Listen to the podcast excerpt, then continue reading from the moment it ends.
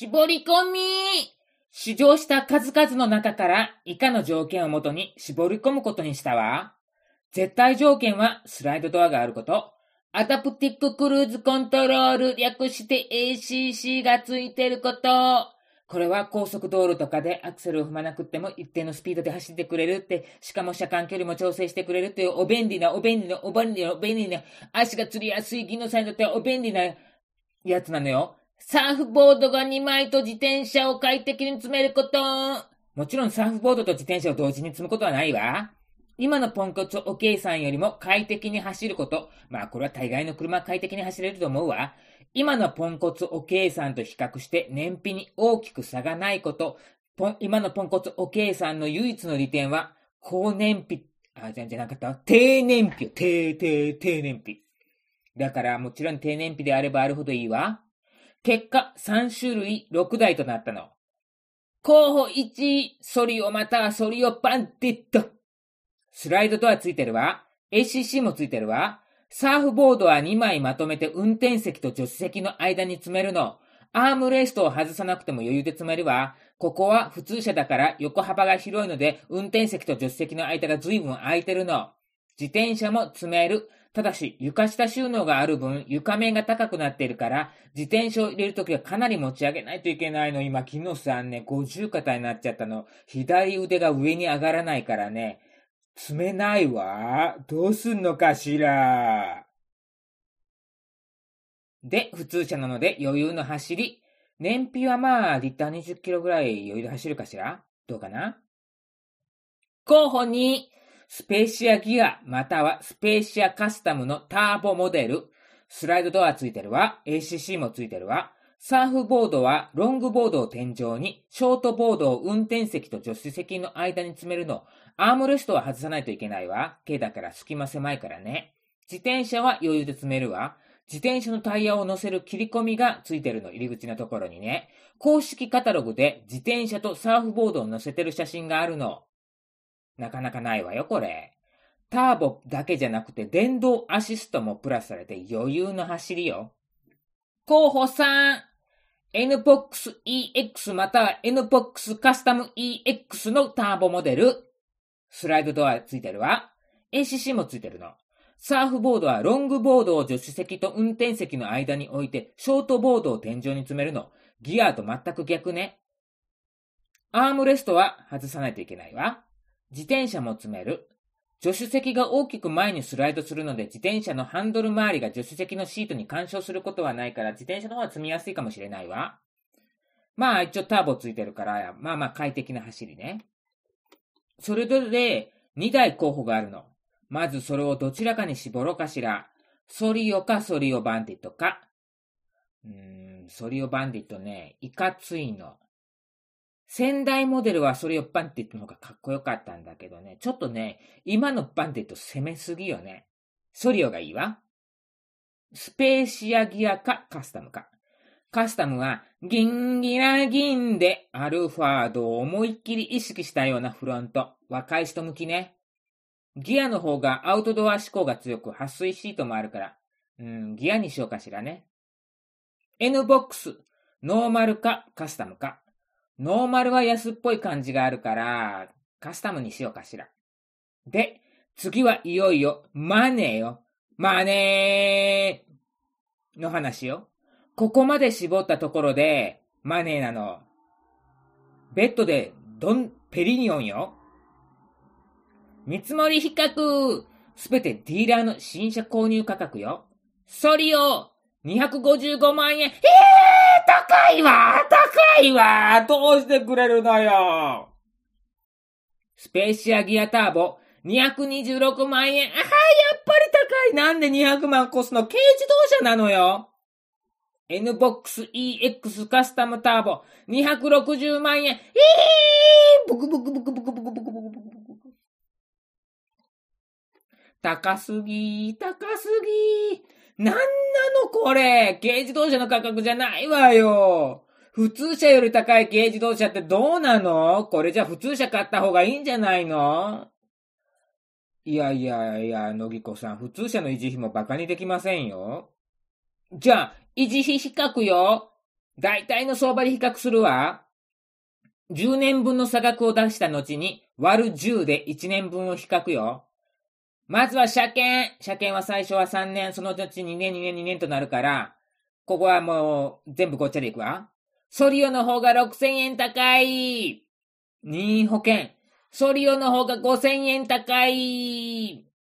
これは、あの、お、の、お店に行って、聞いて、今のギノさんのやつだったらどうなるって言うんで、それで比較してもらったの。税金、ソリオの方が1万9000円高い。高速料金、こちらはサーフィンはあと2年やると仮定して14巻分で試算。ソリオの方が5000円高い。だからこれは10年分とかじゃなくて、ただの2年よ。ガソリン代は走り方によって大きく差が出るし、一般的にターボの方が燃費悪いと言うけれど、リッター 25km 走るという書き込みを見かけるので、無評価とするわ。これだけで6000円プラス5000円プラス1万9000円プラス5000円以降、4万5000円なりソリオの方が4万5000円余計にかかるの。4万5千円買ったら、アートビゼ元へバッグがいくら買えるかしら。お返信してしまった木野さんのお洋服が一体何着買えるのかしら。4万5千円かける10万円で45万円ということはあれだわ。軽自動車よりも45万円安い値段のソリを買えば元が取れるってことなのかしら。そうね。中古サイトでググるわ。ない昨今の半導体不足で中古新古が売れてるから、価格破壊が起きていない。新車とそう変わらない値段だわ。うん4万5千円で安全が買えると考えたら安いものかしら。うん、答えが出ないわ。うん、ダメよ、こんなんじゃ。この3台、どれ買っても正解のような気がするわ。じゃあ細かく見て、いいところに順位をつけて、1位が多いので決めようかしら。その1、走りの楽しさ。これは試乗した時の感動の度合いで決めようかしら。1位、スペーシアギア。ではなくスペーシアカスタムターボ。でもまあ、エンジンは同じなので、ギアも同等と考えるわ。試乗したかったんですけど、ギア、なくてカスタムになっちゃったの。ソリオの後に試乗したから普通車より劣っても仕方ないよなと思ってたらギンギンに走っちゃったの。おーん、強烈。今時の軽のターボってこんなに走るの？と衝撃受けたわ。いい、ソリオそりゃまあ普通車ですもん。スーッと走り出して、スーッと加速したわ。3位、N ボックス。ま、こんなものかっていう感じだったの。二つ目、デザイン。1位ソリオスマートなスタイル、断然いいわね。2位 N ボックスクールないかつさ、スタイリッシュ !3 位スペーシアギアライトが丸いのはどうもね、のぎこ好きじゃないの。やっぱりね、細めのね、綺麗長のね、目じゃなきゃダメよ。メガネかけてるみたいでなんか嫌だわ。三つ目、収納力。1位ソリオ。そりゃ大きいんですもの。鈴木特有の助手席の下にある収納ボックスに加え、荷室の床下にとてもとても大きな収納ボックスがあるの。もともとスペアタイヤが入っていたスペースだからとても深くて広いわ。まあ上に物を置いてたら取り出せないという致命的な欠点はあるけどね。2、スペーシアギア。鈴木特有の助手席の下にボックスがあるの。3位、N ボックス。まあ普通にポケット多いけど、これっていう収納スペースはないわね。あ、でも強いて言えば運転席と助手席の間に隙間があるから、ここにお買い物バッグとかトートバッグを置けるわねって。のぎこまだトートバッグ買ってもらったことないの。N ボックスにしたらトートバッグ買ってもらおうかしら。四つ目乗り心地。1、スペーシアギア。硬すぎず、柔らかすぎず、快適だったわ。2、N ボックス。まあまあ普通ね。3位と言うけど実際は300位ぐらいかしら。ソリを柔らかすぎて市場レベルで腰痛になってしまったの。鈴木の営業さんも長距離には向きませんと明言しちゃったもんね。5つ目、メーターの見やすさ。ダントツ1位 N ボックス。ダッシュボードに半分埋もれてるような形になってて、自然と目線の先にあるので非常に見やすかったわ。ちゃんとアナログメーターだしね。2、スペーシアギア。よくあるハンドルの先にあるの。でもね、タコメーターがないから2連メーターじゃないのでかっこいいことじゃないのよ。カスタムはね、2連メーターでめっちゃかっこよかったんですけどね。そういうことを求めるユーザーが乗る車がじゃないから仕方ないんですけど、でもね、フロントガラスに浮かび上がる機能があって、これが意外と見やすかって、そこにタコメーターがあるから、まあ、あのぎこ許しちゃうわ。サインソリオ悪魔のセンターメーター。ヘッドアップディスプレイを採用するぐらいなら、センターメーターやめるや。六つ目、シートを倒して寝られるか。一ソリオそりゃ大きいんですもの。助手席を後ろに倒して、後部座席の座面とつなげることができるわ。助手席を前に直角に倒すことも可能なのよ。これで後部座席を前に倒すと平坦な状態になるので、マットを敷いて寝ることもできるわ。2、スペーシアギア。ソリオと同様のことができるの。3、N ボックス。これは全くダメね。助手席を後ろに倒したら、後部座席の座面の上に乗ってしまうの。だから、思いっきり段差がついちゃうの。もちろん前に直角に倒すなんて全くゲートはできないし、そもそもシートを倒して仮眠のことをするようなことができる車じゃないみたい的な解説カタログにないしね。七つ目、ウォークスルーで運転席から後部座席に移動できるか。1、ソリオ。そりゃ大きいんですもの。余裕でできちゃうわ。2、N ボックス。EX モデルのみスーパースライドシートを採用していて、ウォークスルーができちゃうの。3位というより300位。スペーシアギア全くできないの。だってベンチシートですもの。でもね、アームレストを取っ払ったら、まあ、一旦靴脱いだら移動できないことはないかしらね。8つ目。7つ目に関連してるんだけど、運転席と助手席は独立しているか。1位ソリオしているわ。そりゃ大きいんですもの。この間にバッグ置ける、さっきも言ったけど、この間にサーフボードを置いた場合、床から40センチの高さになるので、左側の視界が妨げることもないわ。2、N ボックス。ソリオと同等よ。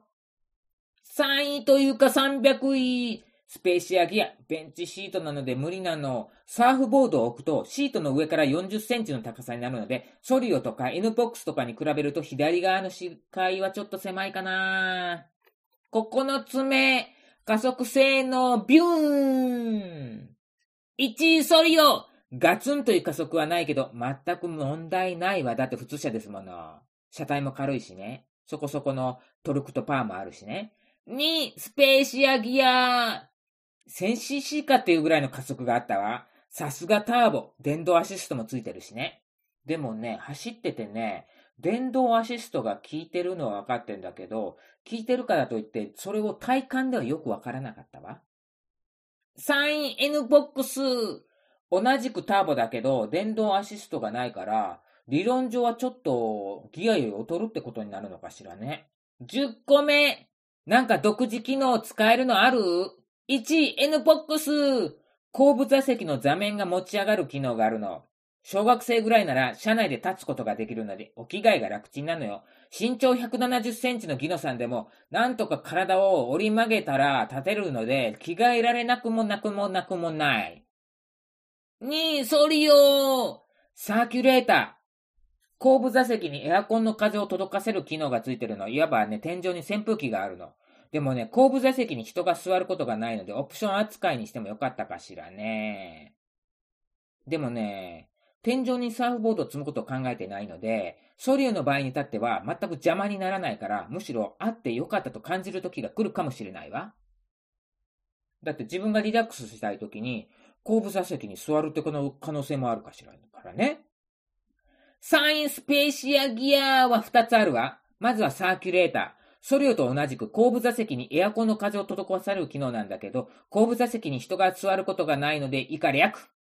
でもね、ソリオと違って軽自動車なので最初これがあるせいで天井にサーフボードは積めないと思い込んでたの。でも実際積めたの。だからね、あってのなくてもどうでもいいの。プラススペーシアギアは撥水シートなのよ。まあ、今のポンコツおけいさんでもタオルケットを敷いてその上に荷物を置くようにしているから、シートが直接汚れないようにはしているけど、それでも不意をついてちょっと物をこぼしたりとかしたら汚れちゃうけど、撥水シートだったら軽く拭き取っただけでもいいの。でも撥水シートっていわば水を吸わないってことだから、汗を吸わないので、もしかして長距離蒸れるのかしら？でもそこはエアコンかけてるから蒸れることはないのかしら？よくわからないわ。